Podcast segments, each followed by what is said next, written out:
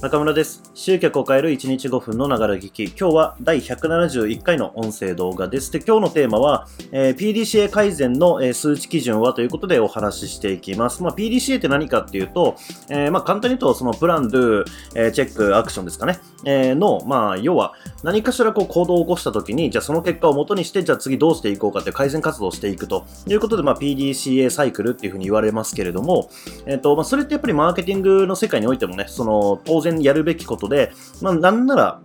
あの、マーケティングのプロセスっていうのはほぼそれにかかっているっていう感じなんですね。例えば広告を出すとか、えいう時でも、まあ、いきなりこう大ヒットすることっていうのは少なくて、まあ、少ない金額からテストしていって、えちょっとずつちょっとずつこう反応を改善していって、で、まあ、この数値だったらこういけるよねっていうことで徐々にこう金額を上げていく、うん、っていう感じなんですね。セールスレターとかもそうですね。えー、まあ、いきなりこう大ヒットすることはないので、えちょっとずつちょっとずつ改善していって、え、売れる、反応が取れるセールスレターを書いていくとか、まあ、そういう感じで使ってやっていくわけです。で、そんなこのね、えー、っと、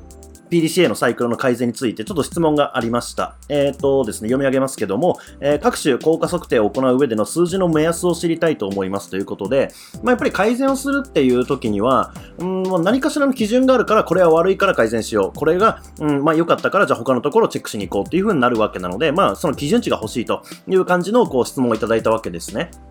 で、これに関してなんですけども、えっ、ー、と、実はですね、あの、明確な数値基準っていうのはないんですよ。それ何かっていうと、えっと、それぞれが持っているスキルが違う、やっているビジネスが違う、えー、ビジネスの状況が違うっていうことがあるので、じゃあ、あのー、なんだろうな、制約率10%っていう、こう、明確な数字とかを作ることは、まあ、必要がないっていうことなんですよね、そもそも。そうじゃなくて、何が必要なのかっていうと、過去の自分と今の自分の比較が必要だっていうことなんですよ。例えば、まあ、僕はね、その手前味噌の話になっちゃいますけども、まあ、ずっとやっぱりこう、キャリアはあるので、うんと、僕がこう、例えばですけど、うんと、フロントエンドの商品、えっ、ー、と、最初に売る低価格帯の商品ですね。で、2980円のものがあるんですけれども、大体こう、メルマガでそ、それを初回販売した時には、えー、制約率が24%とかですかね、出て、えー、今広告で売ってるんですけども、10何パーぐらいのこう、制約率が出てるんですよ。で、この数字って、あのー、まあ、わかんなければピンとこないと思うんですけれども、わかる人にすれば、えー、まあ、その価格帯であっても、まあ、すごい売れますねっていう感じなんですよね。そう。で、これっていうのは、その僕のキャリアがあって、僕のスキルがあって、そして僕の、こう、オーディエンス、えー、メルマガの読者さんがいて、っていうことのいろんな、こう、状況の複合で、その数字は出ているんですよ。で、じゃあ、僕がこの数字が出ているから、これを基準にしてくださいっていうのは無理がある話なんですよね。うん。例えば、メルマガの読者さんがいないんであれば、その数字は絶対出せないし、えー、セールスレターを書いたことがないんであれば、その数字は出せないし、っていうことで、まあ、いろいろと条件があるわけなんですよ。だから、誰かと比べた、その絶対的な基準っていうものがあるっていうこと自体が勘違いというか、思い込みというかね、えー、間違いなわけです。そうじゃなくて、じゃあ、今日、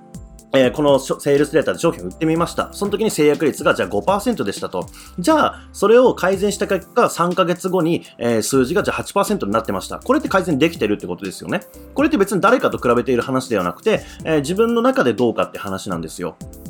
そう。だから、あの、必要なのは、まず最初に基準となる今の数字を取るっていうこと。まずそこが必要になります。で、その数字が、じゃあ、1ヶ月後とか、えー、まあ、2週間後とか、その数字がどう変化しているのかっていうのを見ていく。なので、まず最初の基準を作るっていうのがすごく重要になるわけですね。で、これ別に低いとか高いとかっていうのは、その、誰かと比べる基準ってのは全く意味がないので、あの、結局あなたがやっていることで、あなたのためのビジネスなので、あの、他の人と比べて自分が低いっていうことで、こう、何かね、自分を卑下するとか、そういうことは必要ないわけですよ。そうじゃなくて、あの、今日よりも明日、明日よりも明後日っていうことで、えー、日々ね、こう、良くなっていけばいいわけなんですね。